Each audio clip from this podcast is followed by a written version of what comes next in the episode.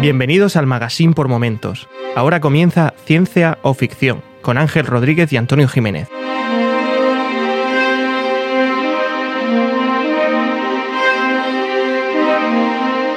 Bienvenidos a Ciencia Ficción, un podcast sobre la ciencia y la tecnología que encontramos en cine, series, películas y básicamente en cualquier plataforma. Mi nombre es Ángel y hoy vuelve a estar por fin conmigo Antonio. ¿Qué tal, Antonio? Hola Ángel, muy bien, muy bien. Aquí estoy después de solo una entrega de falta, ¿eh? No, no, no me pongan más faltas de las que realmente tengo.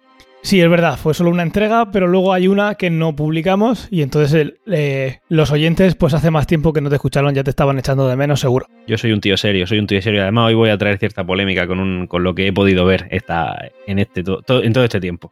¿Pero es ciencia ficción o es...? Es ciencia ficción, es ciencia ficción, vale, vale. Pero, pero, va a ser antipopular. Así que ahí lo dejo. Su suele decir bastante cosas antipopulares y eso te honra porque tienes tu opinión y es fuerte y no te dejas llevar por las masas. Mm. Así que a tope con ello. Muy bien, muy bien. Además, en fin, ahora lo hablaremos, ahora lo hablaremos. Ahora lo hablaremos. Si no escucháis nada de esto después, es que ha sido tan polémico que he decidido cortarlo en postproducción. O, o, o a lo mejor que por llevar una riñonera me, me, me ha pegado, entiendo, y estoy en el hospital, también puede ser. También podría ser. Bueno, vamos a ir con la presentación. Como habéis visto, eh, tenemos una nueva cortinilla de entrada y es que eh, ahora pertenecemos a la red de a la red que se llama Magazine por Momentos, que es un, una, una, red bastante importante de, España Contamos ya ahora con, un, con Antonio, que pertenece a dos de las redes independientes más importantes, así que eres el... Eh, estás en el top, ¿eh? Bueno, realmente simplemente es mucho esfuerzo, mucho trabajo y bueno, ya avisaré cuándo será la firma de discos. Eso, las cosas no vienen porque sí y, y mira, aquí no, estamos. Realmente yo que ya pertenecía a la otra red de Boca, que bueno, se podrá decir, es Emilcar FM, y aquí he tenido la suerte de contar con, con, con, Ángel, que es un crack, un máquina, y es el que al final se curra esto, todos lo sabéis. Aquí Ángel puede decir lo que quiera y ser modesto, pero al final es el que se lo ocurra, y la red de Magazine por momentos ha decidido fichar a este podcast por su excelsa calidad, tanto de la red como del podcast, y es normal que lo hayan hecho. Y desde aquí, eh, de nada, Magazine por momentos. de nada, y gracias a la vez, muchísimas gracias por la confianza. Igual en el siguiente capítulo ya no escuchas la melodía y es que nos han echado, puede pasar. No, pero la, la verdad es que es un lujazo, ¿eh? es un lujazo poder estar en estas redes de podcast. Lo es, lo es. Como, como veréis, si no lo veis ahora, lo veréis en el siguiente podcast. Lo único, el único que va, implicación que va, que va a tener para vosotros los oyentes es un pequeño cambio en el logo, que eso os da igual, y la, una cortinilla de, de audio al principio, que ya la habéis oído, y otra al final. Y por lo demás, eh, todo va a ser igual y para nosotros pues tenemos ese, ese poder que tiene de, de difusión y, y, de hacer conocer eh, el, resto de podcasts de la red de Magazine por momentos, que también os hablaremos del resto de podcasts de la red eh, cuando, cuando sea conveniente y cuando venga el caso. Ahora, por ejemplo, un poquito más adelante hablaremos de uno de ellos y ya está. Por lo demás, a seguir, a seguir disfrutando del podcast así, tal y como lo conocíais, pero nosotros tenemos un poquito más, cuando digo un poquito, digo mucho más de apoyo para que al final llegue a más personas este podcast. Claro, al final la unión hace la fuerza y vienen, vienen agentes muy poderosos, como son, por ejemplo, pues grandes grupos de telecomunicación de comunicación que están, eh, bueno, pues creando sus propias redes de podcast y para poder, los pequeños, honestos y, y, gente humilde, pues tenemos que unirnos para poder hacer fuerza. Eso es, así que estamos muy contentos y muchas gracias a vosotros por el apoyo, porque eh, simplemente si no hubiéramos tenido el apoyo, no hubiéramos grabado más de uno o más de dos. Si estamos aquí y intentamos estar aquí cada 15 días, eh, es por porque estáis vosotros detrás y otra cosa que me acuerdo ahora, lo que sí vamos a hacer en la red, en el magazine por momentos, eh, esto se me olvidó comentarlo, se publica, se hace de manera que muchos de los podcasts, o prácticamente todos, si es posible todos, publiquen al menos el uno de cada mes. Entonces lo que hemos decidido es que vamos a seguir haciéndolo de manera quincenal, eh, se va a publicar el 1 de cada mes y el 15 de cada mes. Bien, mucho mejor, más ordenadito, bien pensado. Eso es, cada principio de mes y cada 15, y sin importar el día, tendréis en vuestro podcatcher, eh, en cualquiera de los que utilicéis, tendréis eh, un nuevo capítulo. Bien, pues vamos adelante, Ángel, con el podcast. Vamos allá. Yo tengo un montón de noticias, desde un capítulo a otro siempre voy almacenando un montón de noticias para contaros, pero hoy no me quiero extender mucho, pero sí que no quiero dejar pasar la noticia del regreso de la serie Cosmos. El 9 de marzo de 2020 volverá con Neil deGrasse Tyson eh, con el título Mundos Posibles. Vale, vamos a hablar de a hablaros de algunas de las reseñas que hemos recibido en iBox estos, estos meses, que algunas veces por desconocimiento mío y otras simplemente porque justo poco después de haber mirado no me he dado cuenta que estaban, no voy a engañar, no voy a poner ninguna excusa, culpa mía. Pues eso, he recopilado algunas de las que hay, que como sabéis y si no sabéis, os lo digo en iVoox, que es donde os animamos que nos dejéis también reseñas. En cada capítulo se puede hacer un comentario. Entonces voy a hablar de algunos de los que tenemos. Por ejemplo, vamos a empezar con Francisco Javier Martínez, que es también investigador y hemos hablado alguna vez antes incluso de empezar el programa de a ver si hacemos algún crossover con él y hablar con él de, pues eso, nos gusta un montón la ciencia y se me va a llenar el podcast de, de, cerebritos. Al final me voy a sentir un poco apartado. Al final vas a ser como, como Pedro Sánchez dice en todos su, en sus podcasts, excepto los suyos personales, siempre está diciendo que es el cuñado. Pues al final tú vas a, a, hacerlo y vas a tener la misma razón que él. Tenéis que estar ahí para que eso salga adelante. Lo que pasa es que voy a evolucionar a cuñado nivel 2. Si cuñado soy ya. Ya, eso también es verdad. Pues Francisco Javier, como decía, nos decía, eh, fantástico programa, el de búsqueda de vida intraterrestre, y también dice cómo nos tenéis acostumbrados. Así que es alguien que le gusta, ah, me lo ha hecho saber por muchos medios, un placer que nos escuches. Y también nos hacía una reseña de la señal WOW, que yo tenía esa duda en aquel momento, me tiré a la piscina, también me lo dijo otro oyente, Sandre, y me, sí, me corrigieron ambos diciendo que la señal WOW realmente no fue por esa forma que tenía, que yo alguna vez lo he escuchado ahí y no, no contrasté. Y es realmente por la persona de la impresión que se llevó. ¿Te acuerdas que en aquel momento me preguntaste? Yo te lo dije. Sí. Pues realmente la impresión que se llevó eh, con la onda, pues puso WOW al lado con una exclamación como diciendo, esto aquí hay, hay chicha. Y por último termina diciendo mucho ánimo y sacan más programas. Lo hemos ido sacando, espero que, que les gusten como mínimo como aquel. Un, un, oyente con gran capacidad intelectual que aprecia nuestro trabajo. Muchas gracias. Eso es, eso es. Es alguien que se dedica prácticamente al gremio y cuando alguien así nos dice, eh, pues es un... Todas las reseñas son importantes, pero sobre todo así nos anima, porque además también cada vez que nos dicen algo así, estamos pensando ya en, en contactar con ellos y hablar con ellos y, y traerlos aquí al programa o, o, ir al programa de ellos para pues hacerlo cada vez más rico. Cuanto más seamos, pues mucho mejor. Pitarrón nos decía también hace cuatro meses y luego nos escribió en otro podcast diciendo buena tertulia, ameno, recordando los clásicos de, de, la, de ficción. Y nos decía hace tres meses, original e interesante, vais por el buen camino. Me alegra que de un mes a otro no haya cambiado de opinión. Y aquí hay uno que sobre todo, eh, gracias a ti, es uno de los que recomendaste, de Pipies. Pipes. Yo lo, lo digo como... Pipes, pipes. Pipes, entonces Sí, lo he puesto yo mal aquí. Es pipes. Vale. Hace un mes nos dijo, no sé si fue en este o en el anterior programa, recordad, es un comentario que se hace justo al programa, eh, pero recomendasteis The Voice. Un acierto, es brutal. Muchas gracias por la recomendación, el podcast muy entretenido, un saludo. Pues esta gracias van directa a Antonio porque fue el que me la recomendó y a mí yo opino lo mismo, fue una pasada. Me Estimado oyente Pipes y estimado podcaster Ángel. Yo dije que estaba bastante bien, pero hombre, una, una brutalidad no es. O sea, es decir, yo he visto series mejores, está entretenida, está maja y le da una vuelta de tuerca al tema de los superhéroes. Cosa que está muy bien porque siempre los vemos como semidioses y aquí en realidad eran pues como gente con sus intereses económicos y tal. En fin, que está bien, pero creo que os ha gustado a vosotros más que a mí. Pues seguramente, porque a mí cuando me pones una serie que critica algo tan, pues eso, como la cultura que tienen en Estados Unidos de los héroes y que todo el mundo es un héroe y que tal y que cual al final eh, son humanos, en este caso humanos con poderes, pero se puede eh, plantear en, cualquiera, en cualquier parte de la vida que la gente tiende a saltarlos y cada uno tiene su interés y cada uno mira por lo suyo. Y eso es lo que parece a mí, esta serie me parece grandiosa por eso, porque es una crítica brutal en, eh, en un mundo como el actual, que hay, digamos, vamos a decir, dos facciones. Está la parte de Marvel, que ha hecho 23 eh, películas sobre superhéroes, pues luego sale por otro lado alguien diciendo, oye, esto puede ser, está bien, pero esto tiene sus implicaciones morales y éticas, y lo ha hecho de una manera que yo creo que es muy entretenida y muy acertada, pues eso a mí me parece muy, muy buena. Esta serie está a punto de entrar en el saco de las series con cierta antigüedad por las cuales, de las cuales podremos hablar sin ser spoiler. Os aviso a todos los oyentes que empecéis a verla porque algún día saldrá este tema otra vez y ya lo soltaré. Ya, está, ya estábamos echando de menos a Antonio preocupándose por los spoilers, ¿os acordáis? Sí, es que es importante, es importante, Ha vuelto, porque a mí un spoiler, me- a es mí un importante, spoiler sí. me escuece, yo ya voy dando un plazo, voy dando un plazo razonable. Vale, queda dicho. queda dicho. De acuerdo, pasamos ahora a la sección que hemos visto o leído recientemente. ¿Tú has visto o leído recientemente algo? Yo, Yo tengo bastantes cosas y hay una cosa que también quiero hacer un anuncio relacionado con el magazine por momentos, así que si eh, empieza tú y ahora continúo. sí, lo mismo más breve. Leer, yo leo muchas cosas, pero de materia económica, por, por mi, en fin, por mis quehaceres diarios.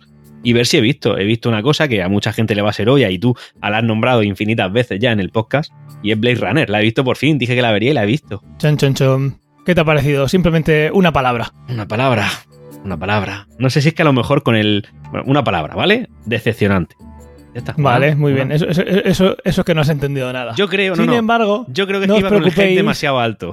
Nada, nada. Es una película que recibió muchísimo, muchísimos palos en su época y tuvo que pasar mucho, mucho tiempo para que se convirtiera en una, en una película de culto, que no quiere decir que sea ni mejor ni peor, sino que pues esas películas que llaman de culto es que hay una parte de la población que la considera algo más allá de una película. Y, y ya está, vamos a dejarlo ahí. Vale. O podemos hacer el anuncio directamente. Eh, estamos en noviembre de 2019. Noviembre de 2019 es cuando eh, la película Sí, sí, eh, sí. tiene lugar. Genial. Entonces, lo que vamos a hacer, como no podemos dejar pasar esa oportunidad, el próximo podcast que se publique, que como os he dicho será el 1 del siguiente mes, el 1 de diciembre, vamos a hacer un especial de Blade Runner, ¿verdad? Oye, oye, oye, me ha gustado, me ha gustado.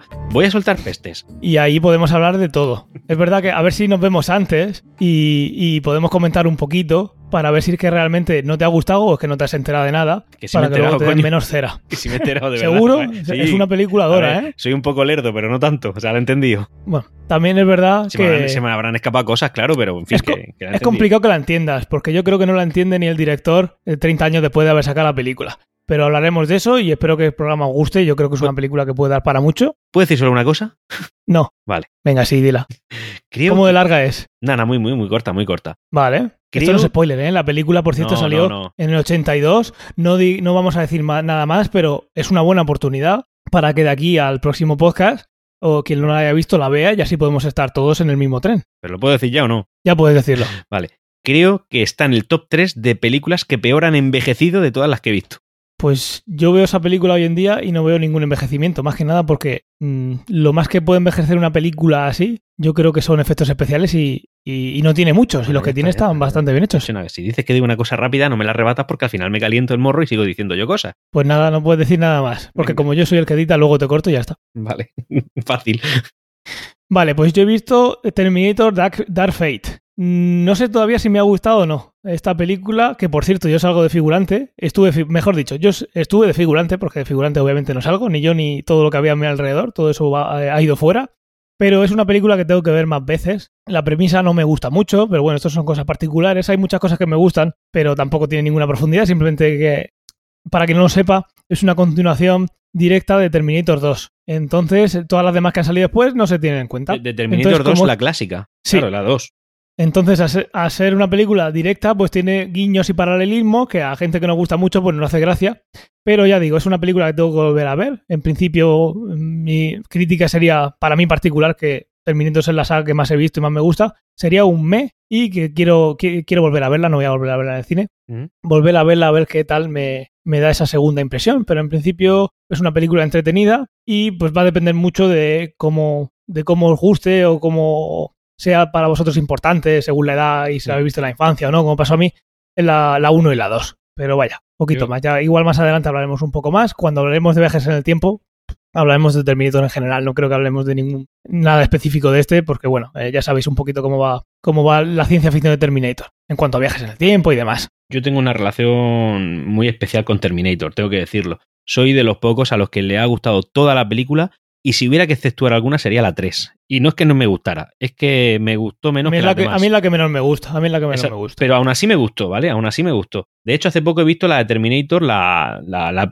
la- bueno, creo que es la última, la que Sarah Connor es eh, Emilia Clark. Ujú. o sea, sí, no- esa es la última antes de, de, Dark Fate, que, Pues- que, se, que se estrenó hace muy poquito. Sin ser la que más me gusta, me gustó mucho volverla a ver. La que más me gusta para mí es Salvation. Es eh, creo que es la línea que debería haber seguido Terminator. Y dicho eso, tengo mucho, mucho hype con Dark Fate y quiero, vamos, te- conforme pueda escapar me voy a ir a verla. Pues ya nos contarás a ver qué te parece cuando, cuando la veas. Muy bien. Mm, Schwa- Schwarzenegger es, es para mí un, un- un mito. Es casi, casi como Ben Affleck. A mí Schwarzenegger me parece una pasada. Yo fui a un campeonato del cubo de Rubik en Madrid, que lo hicieron dentro del Arnold Classic solo para ver a Arnold, y lo pude ver. Y estuve de figurante en Terminator para ver si lo podía ver, pero no, no vi. Vi al director, a Tim Miller, y vi a Mackenzie McHale y a la protagonista, que se llama Natalia, no me acuerdo el apellido. A esas tres, bueno, vi a cuatro de los seis o siete protagonistas, no pude ver a Linda Hamilton, aunque el día anterior sí, anterior sí me dijeron que estuvo por ahí, y, y no pude ver a, a Arnold, no, Y- no grababa en ese, en ese set. Un dato importantísimo de esta película es que las carreteras que aparecen ahí, figurando como México, son realmente el municipio de Murcia, de mi gloriosa llamada Murcia, y concretamente las carreteras que están cerca de Corbera. Eso es, el camino al aeropuerto. Ah, Me llamaron también por si quería participar en, en ese, en, en esa filmación como figurante, pero como en esa época estaba en Madrid y por eso grabé en Madrid, pues no pude venir a esta. Pero igual ahí sí que. Bueno, ah, yo creo que ahí Arnold tampoco lo hubiera visto. Pero igual hubiera visto algo más de acción. Muy bien. Y por último, lo que hemos visto leído recientemente es Apple TV Plus. Apple TV Plus lanzó su servicio el 1 de noviembre y yo he podido ver la serie Sí y For All Mankind, eh, que son dos series de ciencia ficción. Una es más ciencia ficción que otra. For All Mankind es más una distopía basada en, en la llegada de- del hombre a la luna. Y Sí es una serie en la que en un futuro hay algún virus que deja a la humanidad eh, ciega. Entonces, claro, en cientos y cientos de años, pues la humanidad se ha eh, adaptado a, vivir con ceguera y se, piensa en la visión como un mito. No se sabe si es algo que, realmente existió. Se habla como mito, como si fueran cosas de brujas. Y esa eh, es una serie que tiene muchas cosas de ciencia ficción. Y aquí os voy a hacer uno de los anuncios que he adelantado antes que os iba a hacer. Y es que vamos a hacer un crossover con Tomás Husin del, del podcast Punto de Control de Magazine por Momentos. Es uno de los artífices de que el podcast haya entrado en Magazine por Momentos. Y hemos pensado que sería una buena oportunidad para hacer eh, un crossover. Punto de Control es un, es un podcast que habla de videojuegos y muchas veces habla de ciencia ficción, de cualquier cosa que tiene que ver con los videojuegos que a él le gustan, que son videojuegos que coincidimos en muchísimos de ellos y no en todos.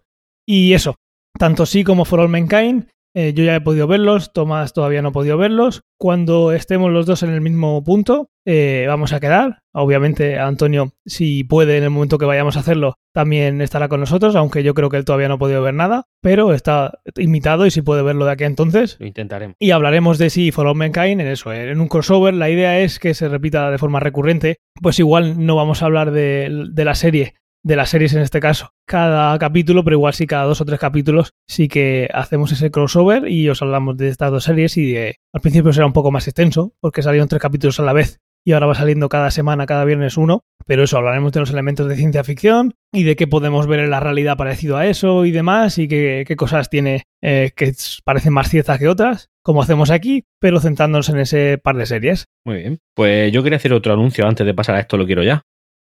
Perfecto. Eh, a todos los amantes de la ciencia ficción de la buena y precisamente teniendo en cuenta el, la temática del podcast de hoy, que sepáis que hoy se ha estrenado la temporada cu- la cuarta de Ricky Morty. Ahí lo dejo. Eso es, yo todavía no he podido verla, porque nada más venir de trabajar no nos hemos puesto a grabar, pero eh, bueno, mañana tampoco será lo que puedo hacer a primera hora, pero igual sí, igual mientras que desayune la veo. Y, y vamos a hablar un poquito más adelante de uno de los capítulos, por el tema principal, pero Hoy no te me puedes quejar, he hablado de todo de ciencia ficción, ¿eh? eso es, eso es. Veo que después de 15 programas te has dado cuenta del nombre del podcast. He fallado en tres, chaval, son 12. Más, más vale tarde. Venga.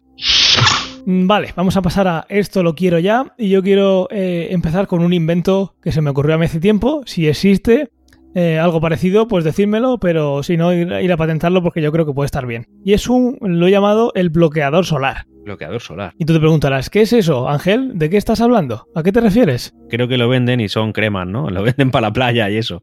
Pues no, lo que obviamente tengo que cambiarle el nombre para que se sepa de qué viene, pero eh, yo lo que una vez se me ha ocurrido a mí es, eh, bueno, vamos a empezar desde el principio. En la antigua Grecia, ah, no, no, no tan al principio como hace Sheldon, un poquito más, a, más adelante en el tiempo. Un LCD, muchos sabréis, eh, que realmente es un, es un material que eh, a elección del usuario, metiendo corriente, puede hacer que eh, sea transparente o que sea oscuro, ¿verdad?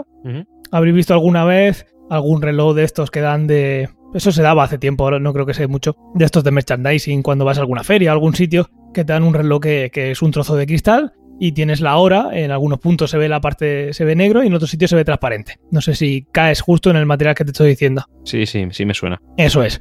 Si tú en vez de hacer eso pones una parte reflectante detrás, tienes un reloj convencional, un reloj LCD, que una parte puedes hacer que sea negra o blanca. Pues yo he pensado, algún- perdón, negra o transparente. Pues yo he pensado alguna vez en un invento que estaría muy chulo y es, imagínate que todo el cristal del coche, todo el parabrisas de delante del conductor fuera un LCD, ¿de acuerdo? Sí. Y que tú y que el coche, de alguna manera, que no creo que sea muy complicado hoy en día con la tecnología que hay, supiera en qué posición está el sol con respecto al coche, ¿de acuerdo? Y que, por ejemplo, con unas cámaras eh, intern- e interiores pudieran saber en tres dimensiones dónde se están situando tus ojos. Ya. Saben si está más adelante, más atrás, los dos ojos. Pues imagínate que pudieras, el sistema pudiera calcular la intersección del Sol, o sea, que hiciera una línea recta virtual entre el sol y tus ojos y justo por donde pasa esa línea por el cristal se pusiera negro. No te daría el sol nunca. Mm, Sí. ¿Entiendes? Imagínate eso, que te- te- tuvieras un eclipse solar todo el rato porque tu coche es así de inteligente. Eso a mí me gustaría que existiera. De una manera un poco más rústica, eso se llama gorra, ¿no? Sí, claro, se llama gorra o gafas de sol o, o- o esta visera que te que sube, Sí. que bajas de, de arriba. La gorra, digamos que es también una cosa que va tapando el sol, pero no en la, en la posición específica donde está el sol, sino directamente en la parte de arriba de la cara ya. Pero si tú tienes el sistema que estoy diciendo yo, en los momentos más, más mm, folloneros, que son, pues eso, cuando el sol está justo, justo en el horizonte, que no hay manera de quitárselo, pues imagínate que tú tuvieras un eclipse todo el rato total de sol. Pues nada, una cosa que se me ha ocurrido a mí siempre y que estaría súper chula. O sea que esto no lo has visto en ninguna película, ni serie, ni nada. Esto se te ha. No lo he visto en ningún sitio. Eso se me ha ocurrido a mí. Genial, porque el mío también se me ha ocurrido a mí. Genial. Al menos el primero. Estupendo. Perfecto. Pues tírale. Yo solamente te lo voy a plantear y tú me vas a decir si es posible. ah, po- ¿vale? por cierto, ya, ya decimos antes que estas ideas, por lo menos en los agradecimientos de la patente, no estaría mal, ¿no? ¿Qué, qué coño? El 15%. Bueno, realmente si no, solo hemos colaborado la idea y ahora van y lo patentan, va a ser complicado pelearse. Pero bueno, si conoces Ya. a algún abogado que se dedique a esto, yo pues, pues sí, el 15 lo acepto. Bueno, eh, a ver, yo a mí se me ocurre una cosa, vamos, vamos a ver. Imagínate que, a ver, ¿qué es el agua? El agua es hidrógeno y oxígeno, ¿verdad? Vale, El agua pura sí.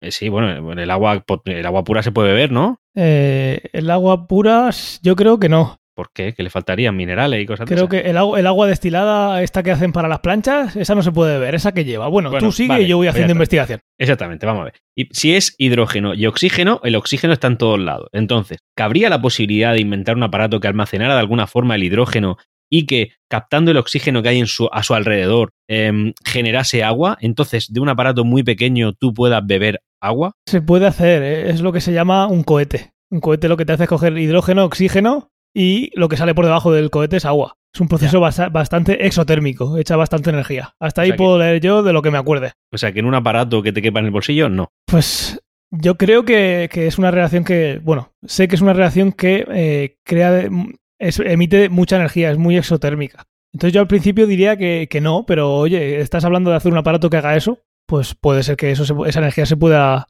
se pueda realmacenar y no salga al ambiente. Tú, Claro, tú pues, sigue, tú sigue. Mi idea era en un aparato portátil pequeñito que te generase agua de manera ilimitada. Todo esto viene porque tengo dos hijos, me piden agua de manera continua, me dan ganas de estrellarlos cuando salimos a la calle y cuando me piden agua digo, toma, toma el aparato del agua infinita, hinchate agua, ahógate en el agua. Y, y ya está, y esa era la idea. Después eso también tendría implicaciones mayores. Esa sería... eh, Como acabar con, con la, con la sed en el mundo, por ejemplo. Por ejemplo, exactamente. Algo así tan. Aparte de que tus hijos van a estar felices y tú también.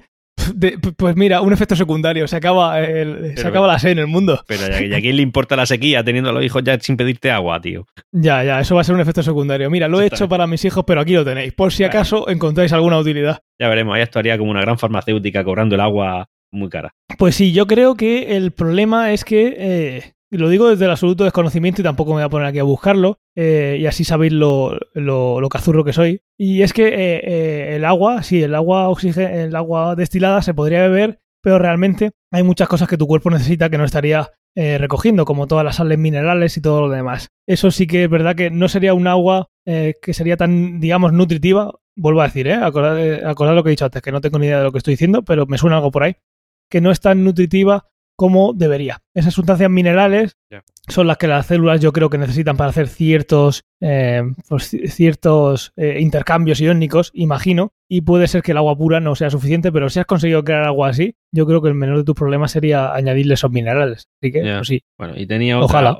Otra, idea que es un poco más mundana. Y nada, simplemente es que ahora mismo que estamos en la guerra del streaming, sobre todo de vídeo, con el nuevo Bueno, contendiente ma- más, mu- más mundana que acabar con, el, con la sed en el mundo, ¿no? un po- poquito más, sí. vale. Hablando de, la, de las plataformas en streaming que hay, ya no solamente de vídeo, como por ejemplo la que has mencionado antes, Apple, Apple, Apple Plus. eh, Apple Plus, ¿no? Apple TV Plus. Apple TV Plus, exactamente. Y Netflix, HBO, Filming, eh, Rakuten, todas las que hay.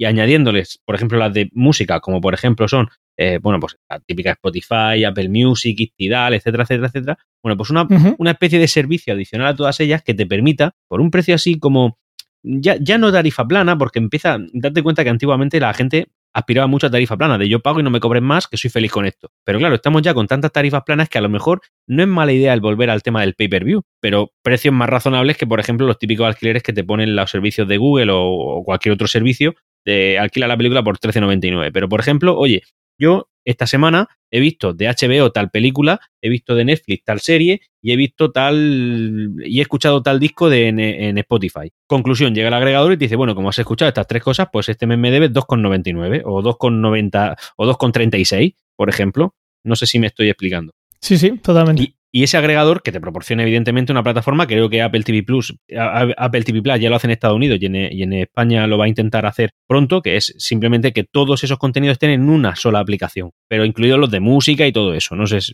creo que me está lo estoy dejando claro. Sí, eso en Apple TV Plus ya está. Sí que es verdad que según el contenido, pues tú estás comprando paquetes. Pues ahora mismo en España está eh, TV Plus, que es el de Apple, y tenemos en Apple TV Channels está Starz entonces tú mm. puedes tener la suscripción aparte de Star y eh, desde esa misma aplicación tienes esos dos canales, pero además lo que hace la aplicación de Apple TV Plus es que si tú tienes también Netflix o, Prime, cuando le das a buscar una película, por ejemplo, imagínate que buscas la película del Camino, la que está, la que tiene que ver con el mundo de, de, Breaking Bad, pues tú buscas dentro de la aplicación TV el Camino, aparece todo ahí, toda esa información igual que si fuera de Apple, está todo igual, no notas diferencia, sin embargo, ahí pone reproducir en Netflix. Entonces tú le das y se va a ese sitio. Pero sí que tienes que tener el otro paquete. Es un agregador de contenido, pero no es lo que tú dices que es, vale, yo a final de mes he visto tanto, pues eh, pues, cóbrate. Pues Exactamente, pues esa sería una idea, esto lo quiero ya porque ya llega un momento en el que sí, que la tarifa plana está muy bien, porque al final,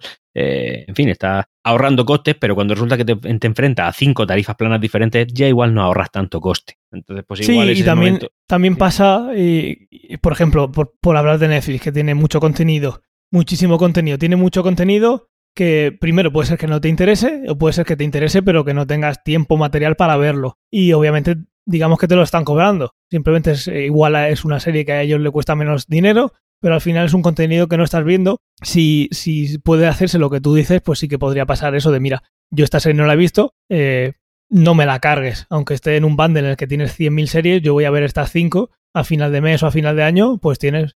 Sí, es una idea interesante, es muy complicada de hacer hoy en día, pero esto hace, esto hace cinco años ni se olía, así que esto evoluciona a un ritmo bestial. Mm. Muy interesante. Muy bien, eso sería. Y luego ya pues también traigo un esto no lo quiero nunca. Vale, pues vamos a pasar a esto no lo quiero nunca.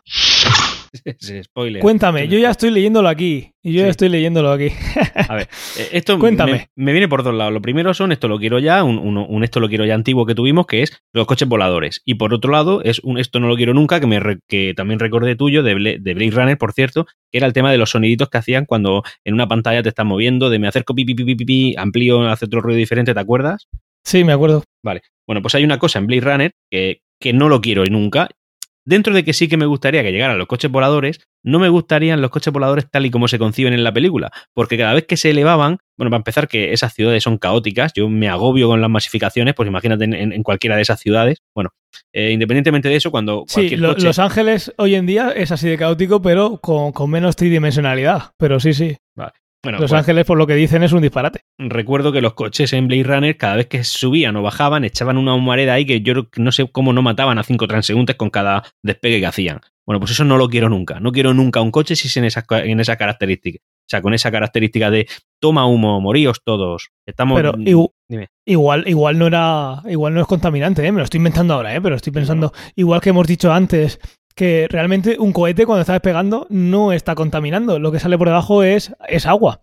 Eh, igual en el futuro se puede hacer así que esa humareda no sea eso. Si no hay humareda, estoy de acuerdo contigo que mejor. Pero, que igual no es como meter la nariz en un tubo de escape. Me lo estoy inventando, ¿eh? Obviamente. Ser un, poco más concreto, sí, efectivamente los cohetes echan agua, pero ponte debajo del cohete cuando está despegando, a ver qué pasa. Bueno, pues estaríamos hablando ahí ya de, del componente, del compuesto o de la temperatura con la que sale el compuesto. Pues, pues, yo no solo hablo de la temperatura, hablo de no sé qué echará, si echará agua o echará eh, margaritas o, o, echará paracetamol, pero eche lo que eche, yo no quiero que me lo eche, ¿entiendes? Entonces, pues yo no quiero los coches en esas características, sea lo que sea, salvo que sean billetes. Ahí sí, eso sí quiero que me lo eche. Perfecto. Pues nos quedamos con eso. Yo ya saben, muchas veces lo he dicho, prefiero estos coches voladores, aunque prefiero que no estén en humo, a, esos que salen en la tele que realmente es un avión que se le pliega las alas. eso ya lo he dicho alguna vez. Pero sí, si se puede hacer un coche volador eléctrico, pues de maravilla. Algo de aire tendrá que echar, pero será más viento que un humo, obviamente. Eso, eso.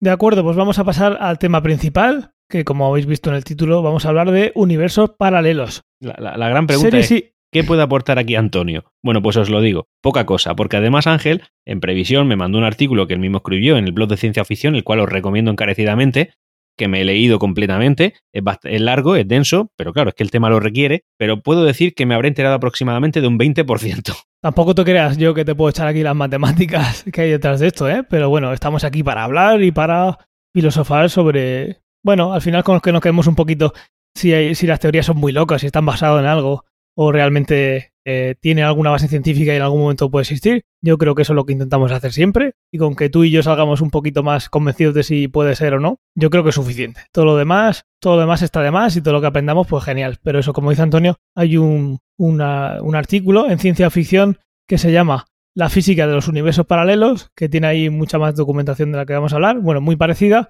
pero bueno, que se puede leer, aunque aquí podéis darle para atrás, ahí podéis leer detenidamente. Pero es eso, mi idea no es meterme muy adentro, sino al final tener una idea de si de cómo de loco es esta idea o, cómo de probable es y a partir de esa probabilidad ha, ido alguien tirando e inventándose cosas. Vamos a ello. Yo quiero empezar hablando de Star Trek, de un capítulo que se llama Espejito, Espejito, que es uno de los clásicos eh, capítulos de, de, universos paralelos. En este caso, eh, una tormenta de iones sucede mientras que se están teletransportando desde un planeta a la nave. Ya hablaremos de teletransportación en su momento, pero bueno, muchos lo habréis visto, si no en la serie original, que es de la que estoy hablando, en Nueva Generación o en las pelis de ahora. En Star Trek son capaces de, pues eso, teletransportarse. Quitan la materia a un sitio y la ponen en otra, ya hablaremos de ello. Y en ese capítulo, una tormenta de iones eh, pasa por el camino y en lugar de transportarse a la nave de donde venían, se transportan a una nave con cosas que son paralelas. Son cosas muy similares, pero que está todo cambiado. Van a otro universo paralelo. Si podéis buscar ese capítulo, yo creo que se puede ver como si fuera una película. Aunque no habéis visto la serie entera, se puede ver como una pequeña película y está muy chula. ¿Tú has tenido la oportunidad de ver este capítulo? En concreto este capítulo no he visto de Star Trek, pero bueno, yo soy de, digamos de la nueva jornada, así que no, no lo he podido ver. Nueva jornada en cuanto a los que han salido de Netflix y tal. Eso es. Pues sí, si tienes oportunidad se puede ver como, como una pequeña película corta. En estos capítulos pasa como, Igual que pasaba en Stargate, que hablaremos, son capítulos procedimentales, como pasaba en el equipo A, que termina un capítulo, eh, empieza el capítulo, es una historia nueva y termina el capítulo y siguen con su vida. si hay un arco detrás es muy, muy, muy débil, muy, muy alto, muy grande, casi ni se ve, igual al principio, al final de temporada, y el resto se puede ver eso, como si fuera un, mini, una mini película. Sí, lo entiendo. Stargate, ¿tú has visto algo de Stargate? Tampoco. Stargate me vi todas las temporadas, las 17 que son, Stargate SG1, Atlantis, en la que salía Jason Momoa, y también eh, Universe, cada cual peor que la anterior, pero bueno, la vi del tirón, me vi las 17 temporadas en un mes. un disparate. es la, burrada más grande que he hecho, ah, que he hecho ah. y no me arrepiento nada, me gustó muchísimo, muchísimo. cuántos capítulos por temporada? Eh, creo que hice, no sé, son 200 capítulos creo en total. Una locura. capítulos en 30 días. Es una, es una locura, es una locura. Me pasé días. No son 10 capítulos por día, pero por los pelos, ¿eh? Ah, sí, eran días de terminar a las 3 de la mañana viéndolo y al día siguiente igual. Es una época en la que terminé el máster y desde ahí hasta empezar el doctorado, eh, que no sabía muy bien lo que iba a hacer o cuánto iba a llegar la noticia de si lo hacía o no. Eh, me puse como loco. Recomendado también por Sandre, que he nombrado antes. Una maravilla de serie. Divertida, con un montón de cosas. Estoy viendo ahora mismo gordo, sucio, comiendo gofres, lleno de, de, chetos por, por, la camiseta. Te estoy viendo así ahora mismo. Pues eh, no así, porque normalmente lo veía tirado en la cama, en la habitación de, casa de mis padres, con un ordenador eh, bastante viejillo. Pero oye, eh, la verdad es que estuvo muy bien, una experiencia que no voy a decir que recomiendo pegarse esa paliza, pero Stargate, Stargate igual que Star Trek, sin prisa, viendo capítulos, la verdad es que están muy chulos y al final tocan todo lo que hablamos aquí lo tocan esas series. Ningún cardiólogo recomienda tampoco esa experiencia. bueno, salí a la calle, pero solo para coger fuerza. ya, qué fuerza. Venga, vale. Pues hay un capítulo de Stargate que se llama eh, There But for the Grace of God, en inglés, en el que Daniel Jackson, uno del doctor de, de esa serie, toca un espejo cuántico. Obviamente eso no tiene ningún sentido, no vamos a hablar, cuando hablemos de cuántica no, no hemos hablado de eso porque no tiene ningún sentido, pero hay un espejo cuántico que encuentran de alguna civilización en otro planeta que se escapa del conocimiento humano y eso provoca que aparezcan en, pues en otro universo. En el momento que tocan el espejo, eh, no se dan cuenta ni que ha pasado eso, y ya cuando retroceden el espejo y salen de la sala, etcétera, etcétera, es cuando se dan cuenta que están eh, en otro universo paralelo.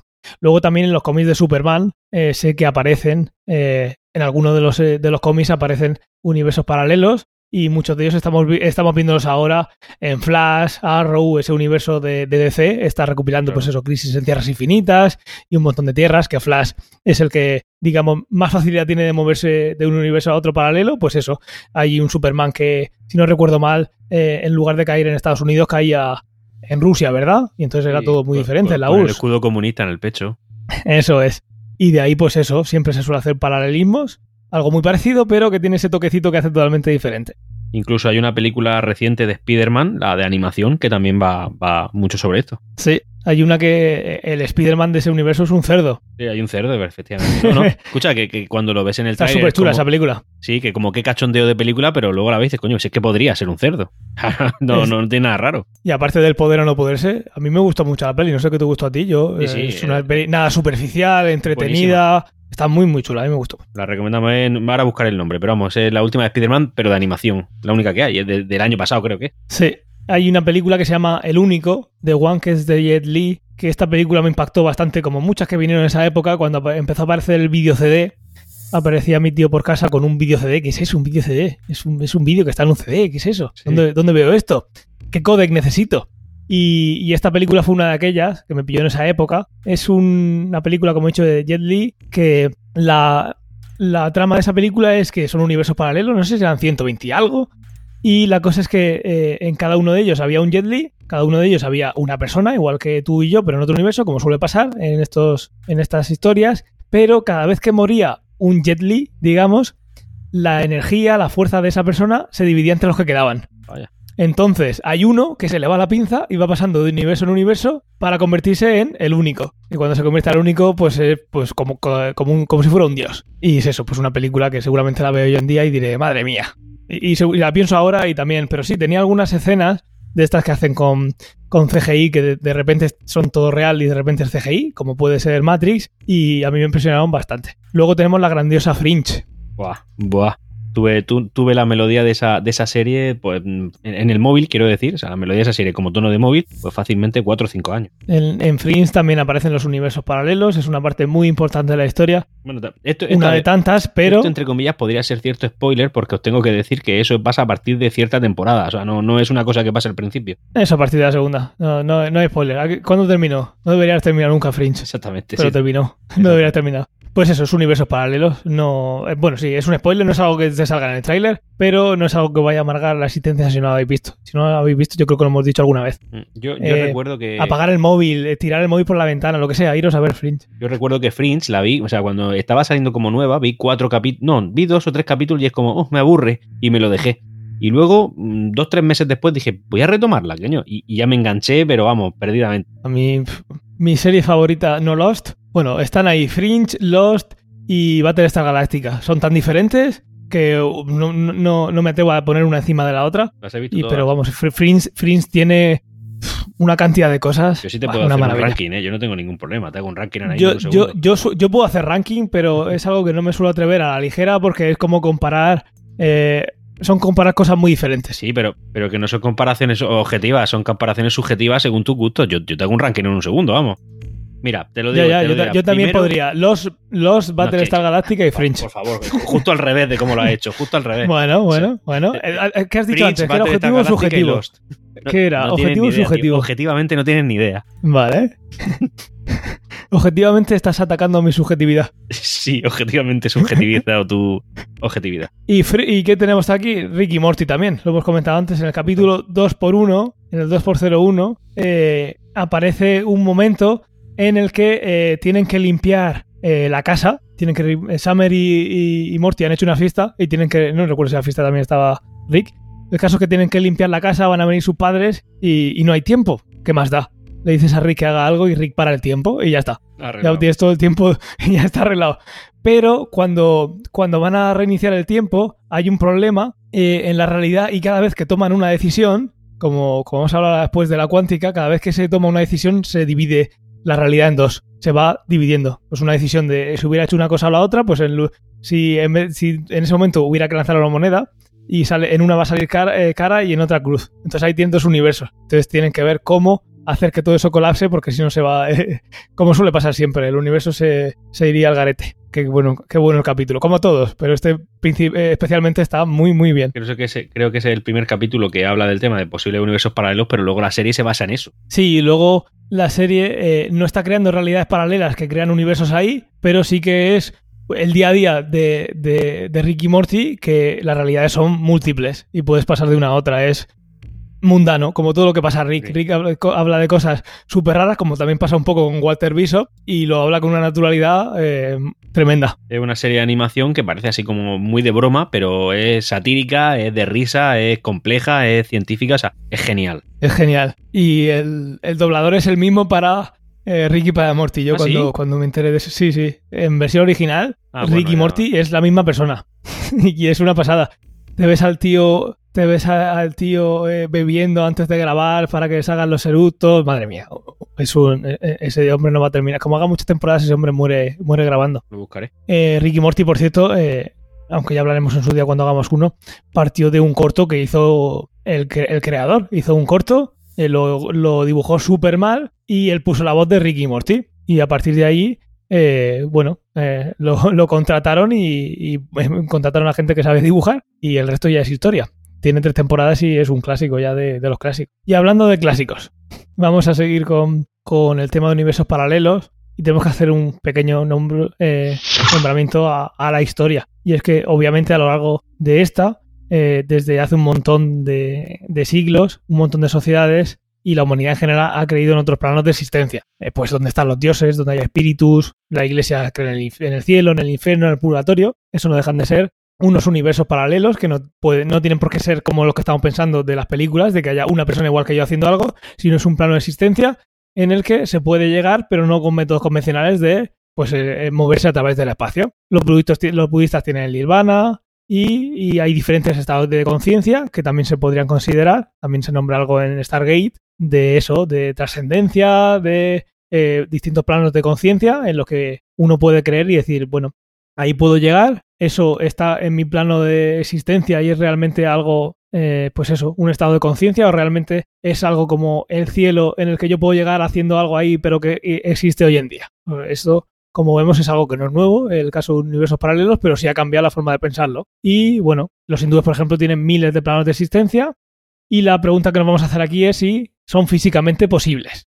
Vamos a intentar dar un poquito de eh, respuesta a eso. Yo, como me he leído tu artículo, algo sé. Muy bien, muy bien. No nos hagas spoiler, ¿eh? No, no, no, estoy aquí atento, atento a lo que dice para que. Y como, si, y como siempre, entra, además, como te lo has leído, y está, entra en el momento que quieras, entra y, y lo comentamos. Y además, puedes si, cortarme en cualquier si momento, veo que tienes algún error, pues tendré que entrar a corregirte también, claro. Por favor. Continúa. Aunque luego, aunque luego lo borraré en postproducción. No puedo dejar un error grabado. Correcto. Uno de los miles que ya hay.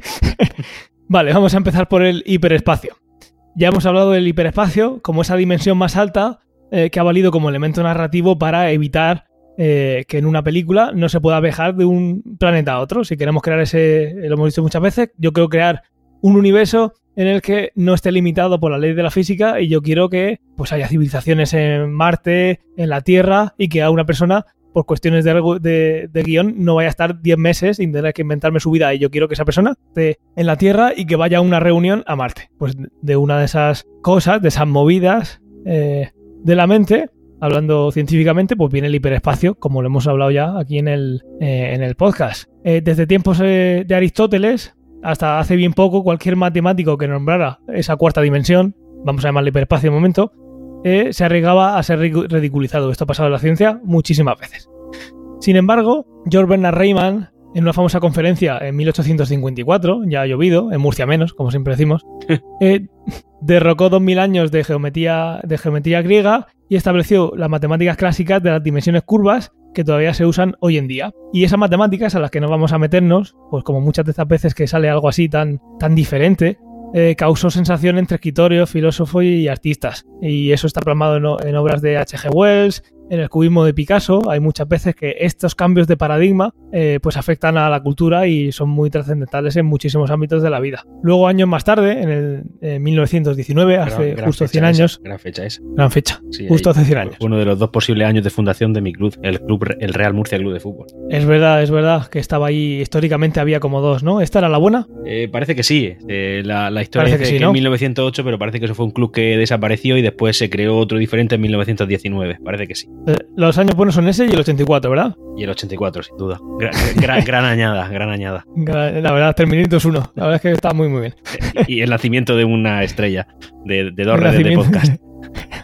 El nacimiento de una estrella, de, como la película. Eso esa es. no es de ciencia ficción, esa no es buena nombrarla, ¿eh? Perdón. Teodor Caluza escribió en 1919, gran año, un artículo que sugería la presencia de nuestro mundo eh, de dimensiones más altas. Caluza partía de la teoría de la relatividad general de Einstein, que fue publicada en, en 1915. En 1905 estuvo la realidad, la realidad, a ver si lo digo, la relatividad especial y en el 15 fue la general, en la que unía eh, todo lo anterior con la gravedad. Y Caluza, eh, partiendo de esa relatividad, eh, lo que hacía es eh, hablar de cinco dimensiones en lugar de cuatro. Einstein ah, no habla del espacio y el tiempo, sino que la grandeza de Einstein fue, en su formulación, juntar el espacio y el tiempo, son lo mismo. Entonces son tres, tres, tres, dimensiones espaciales y una temporal, cuatro dimensiones. Caluza lo que venía a decir es que son cinco dimensiones, cuatro espaciales y una temporal. Si la quinta dimensión eh, se hacía más y más pequeña, las ecuaciones se, se desdoblaban en dos partes. Una parte daba lugar a la relatividad estándar de Einstein y la otra parte se convertía en la teoría del electromagnetismo de eh, Maxwell, ¿vale? Sí, sí, genial. Esto, et- esta es la parte del artículo en la que me he liado un poco. Esta digamos que es una teoría que está más encima. Si esto fuera verdad, también funciona porque aquí tienes una nueva teoría que luego eh, eh, incluye dentro dos que ya las hemos probado. Entonces esto está un poquito por encima, la engloba a los dos. Sin embargo, después de causar sensación, como hemos dicho, en los años siguientes se plantearon eh, objeciones a la teoría, obviamente.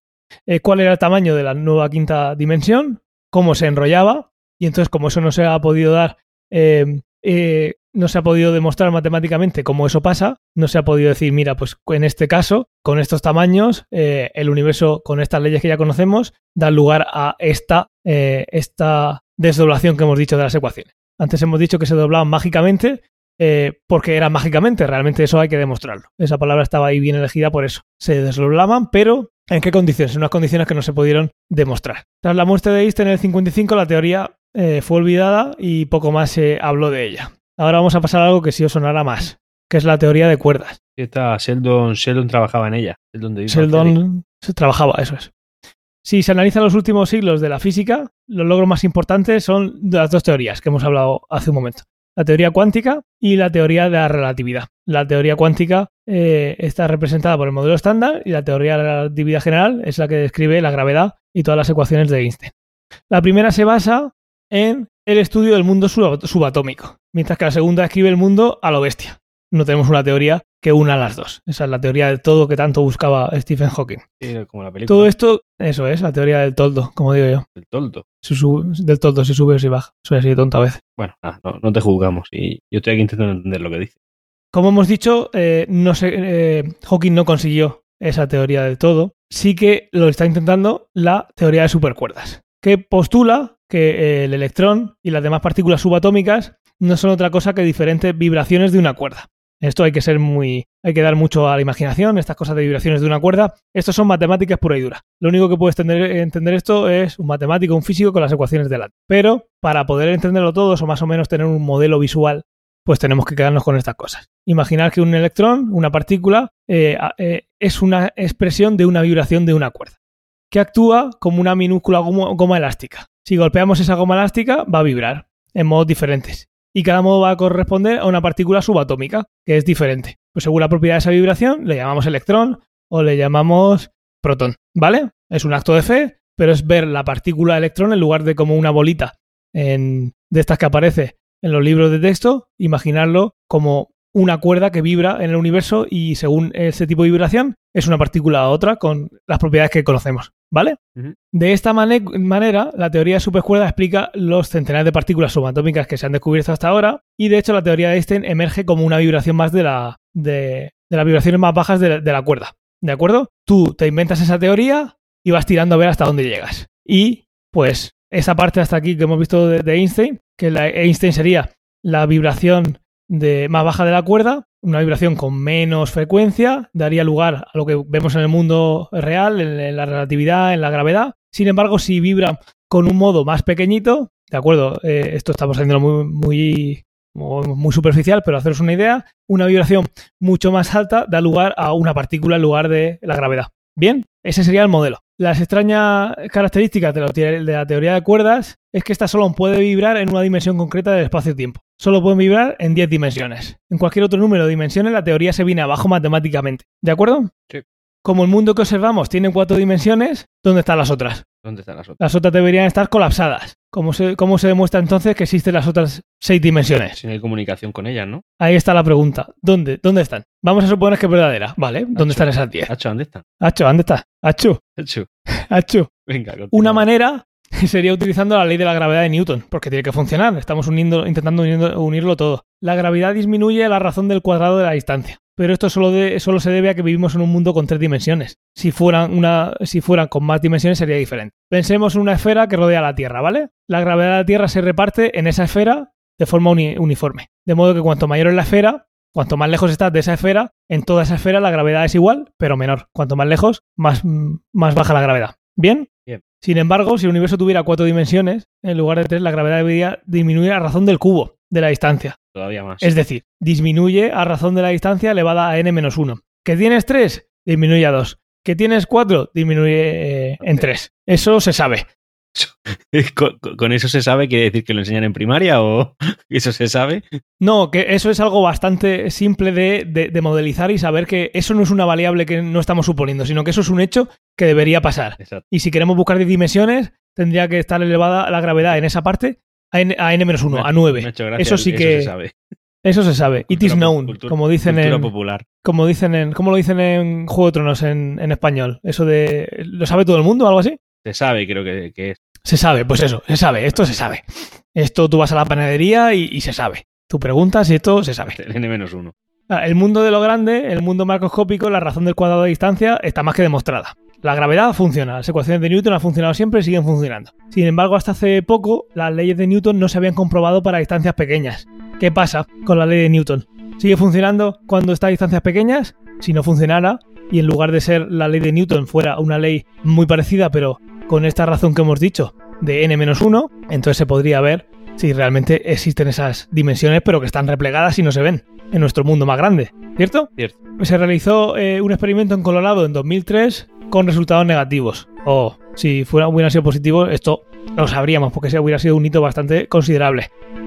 Sin embargo, hay que esperar a repetir el experimento con mayor precisión, que estas cosas en muy pocos años, los experimentos evolucionan mucho y cosas que no sé que se llevan años esperando a ser descubiertas se descubren porque la técnica ya nos permite tener esos materiales tan precisos.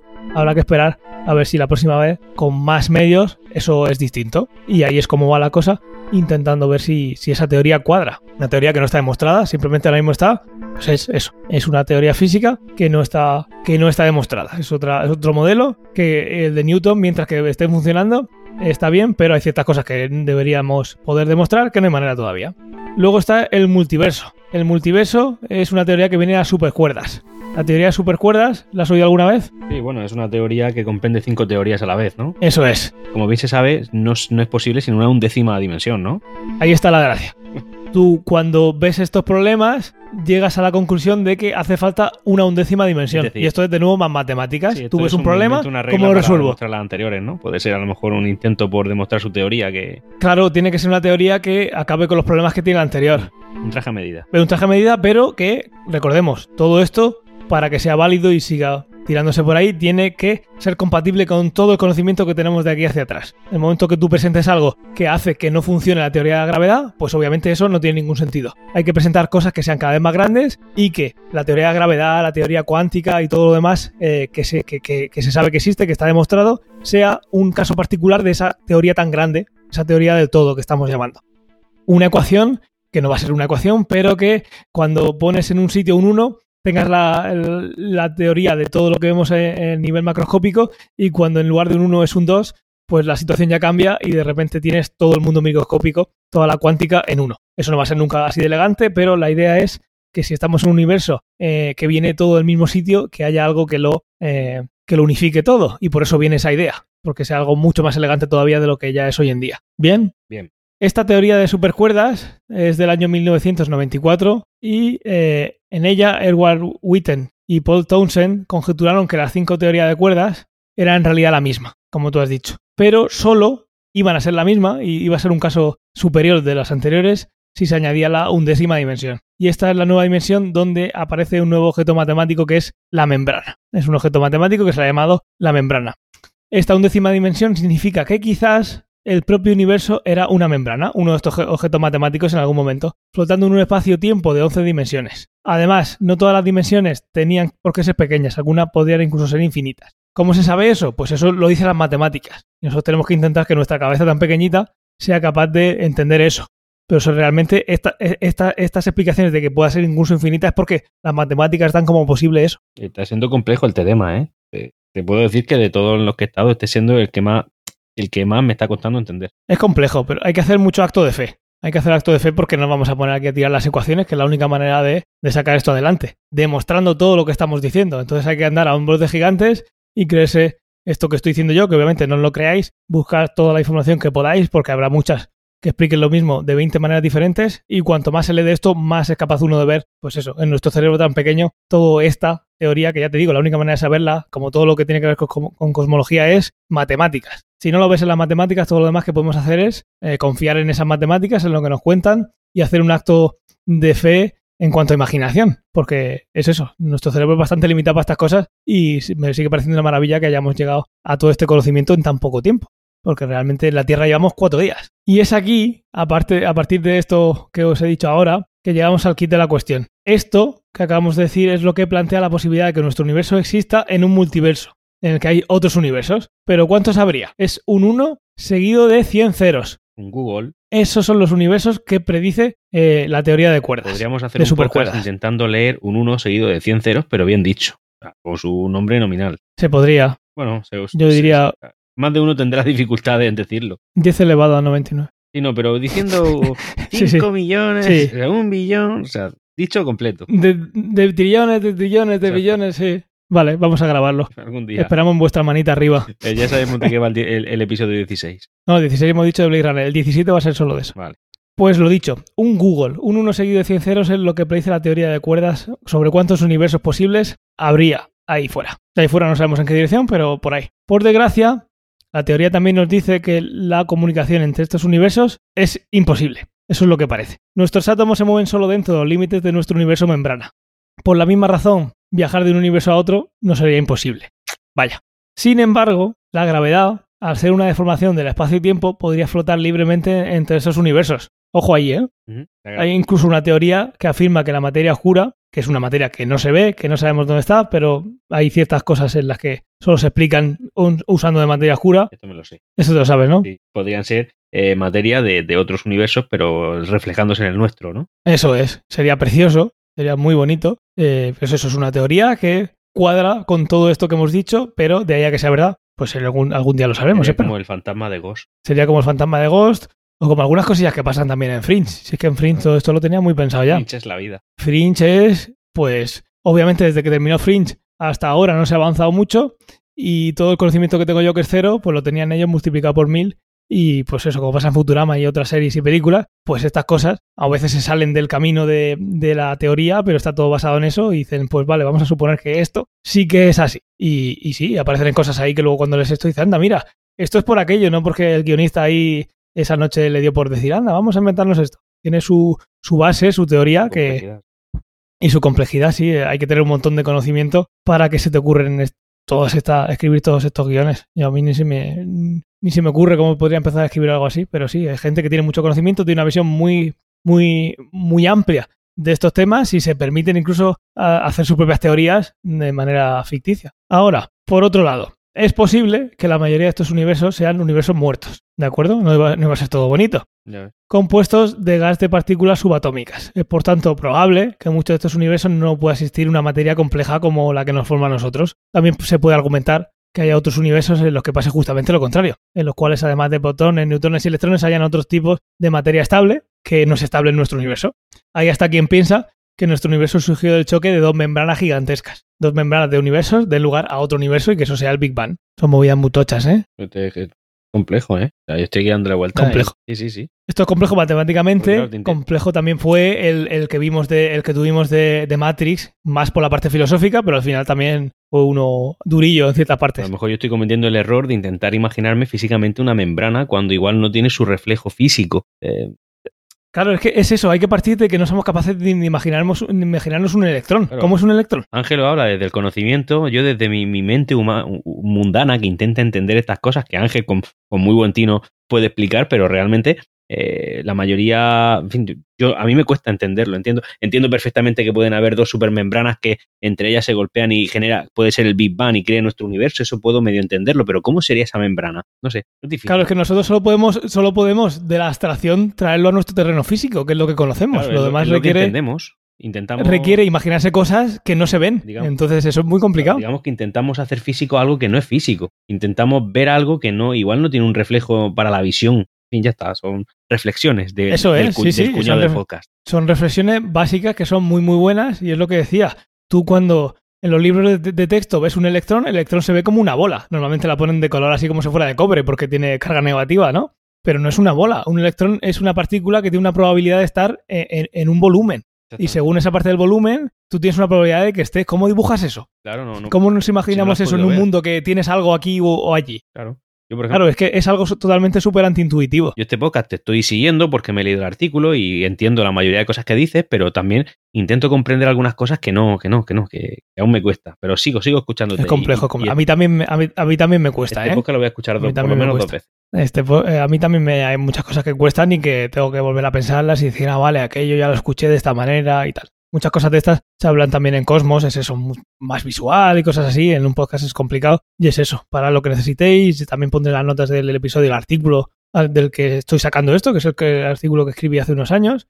Y nos queda por último la teoría cuántica. Es la teoría en la que se basan eh, para hacer el capítulo que hemos comentado antes de, de Ricky Morty. Es una teoría muy chula y ahora veréis que es básicamente lo que pasa en el capítulo al principio. Es que Hugh Everett en 1957 afirmó que el universo se desdobla por la mitad como un gato vivo en una mitad y un gato muerto en la otra, haciendo referencia al famoso gato de Rodinger. Es decir, que hay una enorme proliferación o ramificación de universos paralelos cada vez que ocurre un suceso cuántico.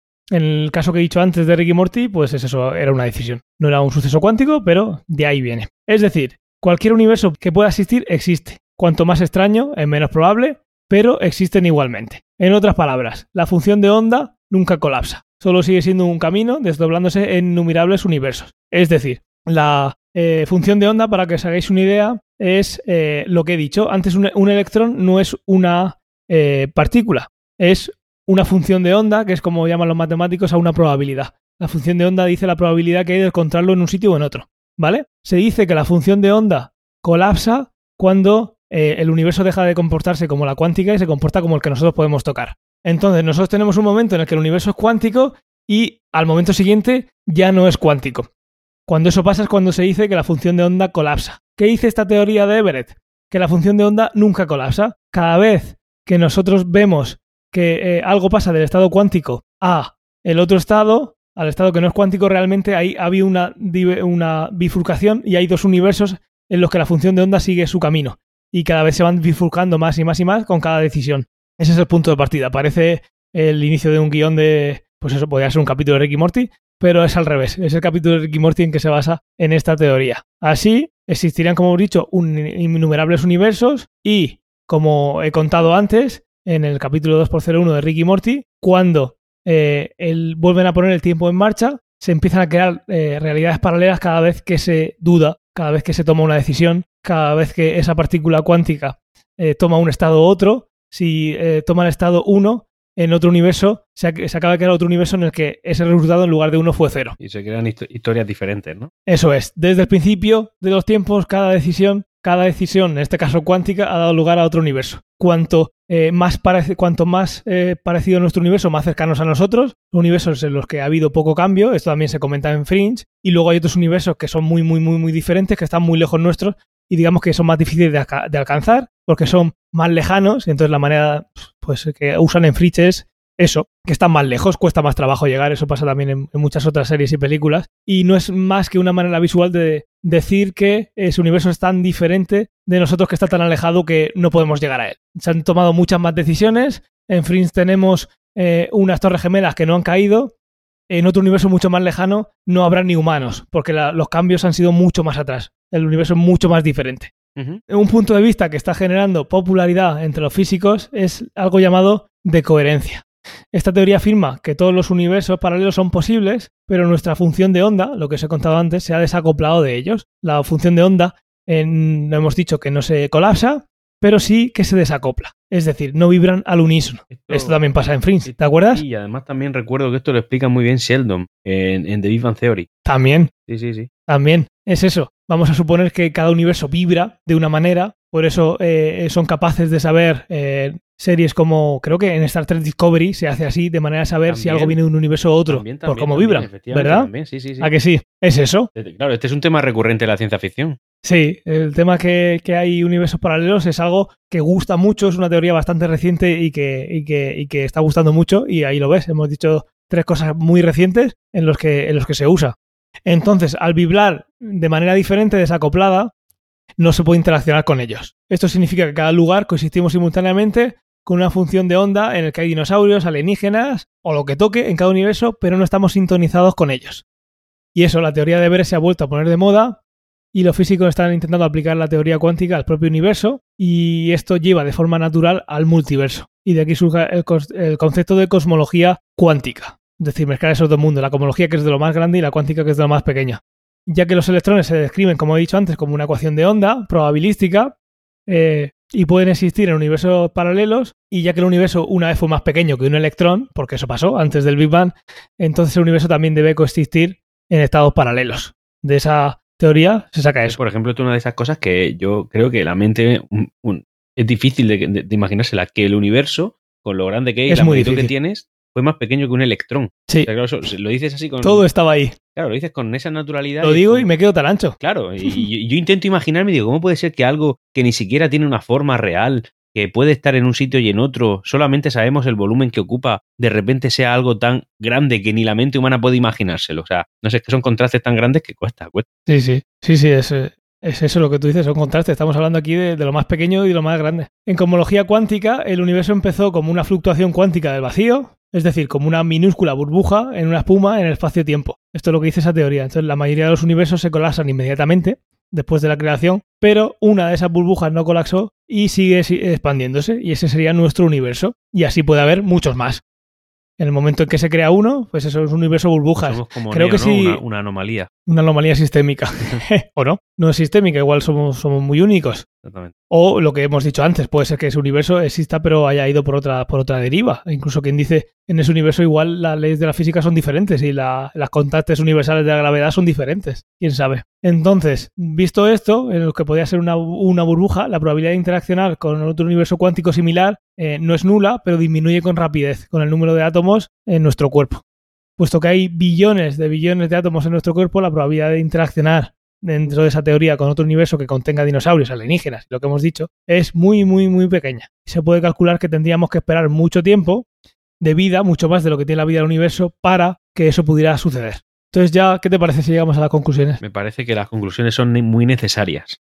Son necesarias y van a ser bastante cortitas después de esto. No, sí, no, pero... no, no, no, por el tamaño. Entiendo que la gente que entienda más de la materia, pues eh, este podcast le ha resultado tremendamente interesante porque a, a, mí pasa que los que somos un poquito o estamos un poquito más desconectados de esto, pues nos cuesta entenderlo. Entonces las conclusiones son necesarias para, para en fin, pues para darle un poco de, de forma más a lo que a todos los datos que tenemos ahora mismo en la mente, que te hemos escuchado tan atentamente y con tanto gusto. Pues sí, es verdad que cuesta. Hemos pasado de lo más grande del universo a lo más pequeño y en el momento que entra la cuántica por en medio, que es algo totalmente antiintuitivo, porque no es como, se funciona nuestro universo, nuestro mundo en el que nos movemos, pues la cosa se complica, porque aparte de que todo esto tiene que ser un acto de fe, porque no estamos demostrando nada y no estamos construyendo bloques desde el principio hasta el final, sino simplemente estamos, hemos llegado en medio y estamos contando esto, que se apoyan muchísimas teorías anteriores. Aparte de eso está lo que tú dices, que es algo muy poco intuitivo. No funciona, en nuestro mundo no funciona así, como funciona la cuántica. Vamos a las conclusiones. Vamos a ellas. obviamente no esperéis que existe o no existe, va a ser algo más eh, genérico, si no esto ya estaría trillado y no tendría la gracia que tiene este tema. Pero sí que después de dar un paseo por estas teorías físicas de los universos paralelos, vemos que todavía queda mucho por saber. Igual que hemos dicho que hay algún experimento por hacer que no salió, pero puede seguir saliendo. Eh, esto nos da pie para seguir volando la imaginación, que es lo que hacemos nosotros aquí y es lo que hacen los guionistas y los creadores de historias en las series y películas que tanto nos gustan. Ahora, sí, lo que hemos dicho muchas veces hoy y muchas veces antes en otros capítulos, mientras que las teorías sean coherentes con las leyes de la física actuales, todo sigue abierto. Mientras que las matemáticas cuadren, la teoría sigue siendo válida a la espera de que se demuestre, que es lo que pasa con la teoría de cuerdas y de subcuerdas, y es como pasó en su día con la teoría de la gravedad o la de la, relatividad, que era una teoría que no eh, contradecía nada, pero que no estaba demostrada y no se sabía si era cierta o no. Y hoy en día es algo, pues, como fue antes las sumas y las restas. Es algo que es el día a día y sabemos que está dentro del ADN de, nuestro universo y de cómo funciona. La conclusión que yo extraigo es que mientras que todo esté en orden y que todo cuadre y que todo eh, no, no contradiga algo que está claramente demostrado, todo es válido. Eso es, mientras que las matemáticas siguen cuadrando, todo lo que hemos hablado de la teoría de cuerdas y las supercuerdas, que engloba la anterior, puede ser verdad toda eh, la posibilidad. Hasta que salga algo nuevo que haga que algo descuadre y entonces tenemos que descartar esa teoría. Claro, entonces esa teoría queda eh, descartada y igual eh, queda descartada en, su totalidad o solo en parte. Y pues eso, mientras que esa teoría esté cuadrando con todo lo que hay, todas las teorías que salgan a partir de ellas, en cuanto a universos burbuja, en cuanto que haya dimensiones que no somos capaces de ver, mientras que todo eso pase, estos pensamientos, esta imaginación que se deja volar partiendo siempre de las ecuaciones y de las matemáticas, puede existir y, está abierto a que llegue un momento en el que se pruebe o se desmienta. Muy bien. Me ha quedado muy claro, Ángel. He aprendido un montón. Lo escucharé un par de veces para coger ciertos matices que, pues, que seguro se me han escapado, pero, pero vamos, el tema es muy, aunque es muy denso, es muy, muy entretenido y muy... Joder, a mí, a mí, es que me encanta este tema, sinceramente. de hecho, por, por atribuirme un poquito del mérito de todo el podcast, creo que el tema tú me diste tres opciones y yo elegí este. Tú elegiste este, era el que más chicha, el que más chicha tenía y fue una gran elección. Y eh, me alegro que te haya gustado y espero que a los oyentes también. Muy bien, genial Ángel, genial. Y nada, pues ya vamos a pasar a despedirnos. Como siempre, dar las gracias a los oyentes por escuchar, eh, dar las gracias también al magazine por momentos, por acogernos. Este va a ser el primer programa, espero que de muchos en los que estemos juntos y esperamos vuestras reseñas en Evox, en Apple Podcast, comentarle a vuestros amigos acerca del podcast y seguro que haya salido alguna vez lo de los universos paralelos, comentarle sobre este capítulo, sobre cualquier otro y, nos vemos en el siguiente que ya sabéis la fecha y el, y el, tema. Yo creo que es la vez que más información tienen y espero que, estén tan ansiosos de que llegue el capítulo como, como estoy yo. Es una peli que tengo muchas ganas de, de comentar y yo creo que no podemos dejar pasar el momento, como he dicho antes, de de, esta efeméride. Sí, sí, sí. Yo voy y diré mis opiniones e intentaré, creo que incluso veré la película una segunda vez por, por, por aportar más información y, bueno, en un principio digamos que no estoy muy conforme con, la, con la película en general. Tienes que, tienes que saber que has visto una parte de la película, porque esa, esa película tiene eh, cinco cortes diferentes. Hay cortes en los que el final cambia muchísimo. Es una película que Ridley Scott ha vuelto a montar muchas veces y, hay muchas teorías que siguen y dejan de seguir porque... La que se ha difundido como comercial, ¿no? Esa es la que yo he visto. Eso, pero es que la comercial ha cambiado con el tiempo. Por eso te digo. Lee un poquito por ahí porque la verdad es que eh, Ridley Scott ahí también tiene un, lío en, su cabeza de cómo, de cómo se, se, salió en cines o cómo está ahora o cómo hay algunos matices por en medio que, cambian bastante la parte filosófica de la peli. Ve leyendo. Yo también creo que me la volveré a ver, aunque la he visto eh, 20.000 veces. Nunca está de más y encima si es para traerlo más fresco al podcast, aunque hace poquito que la vi, pero la volveré a ver y si, yo qué sé, incluso si sale la oportunidad de verla juntos, pues genial. Pues sí, eso, eso, eso puede ser. Pues nada, Antonio, un placer volver a tenerte por aquí, ya te estaban de menos los, el, los oyentes. El placer siempre ha sido mío, siempre ha sido mío estar contigo con una persona tan, tan curtida y tan, tan conocedora de los temas de los que habla. Yo estoy para acompañar, intentar darle un poco de dinamismo al podcast, pero es todo, todo, todo mérito tuyo, lo digo yo. Un placer. Gracias, Ángel. Hasta la próxima.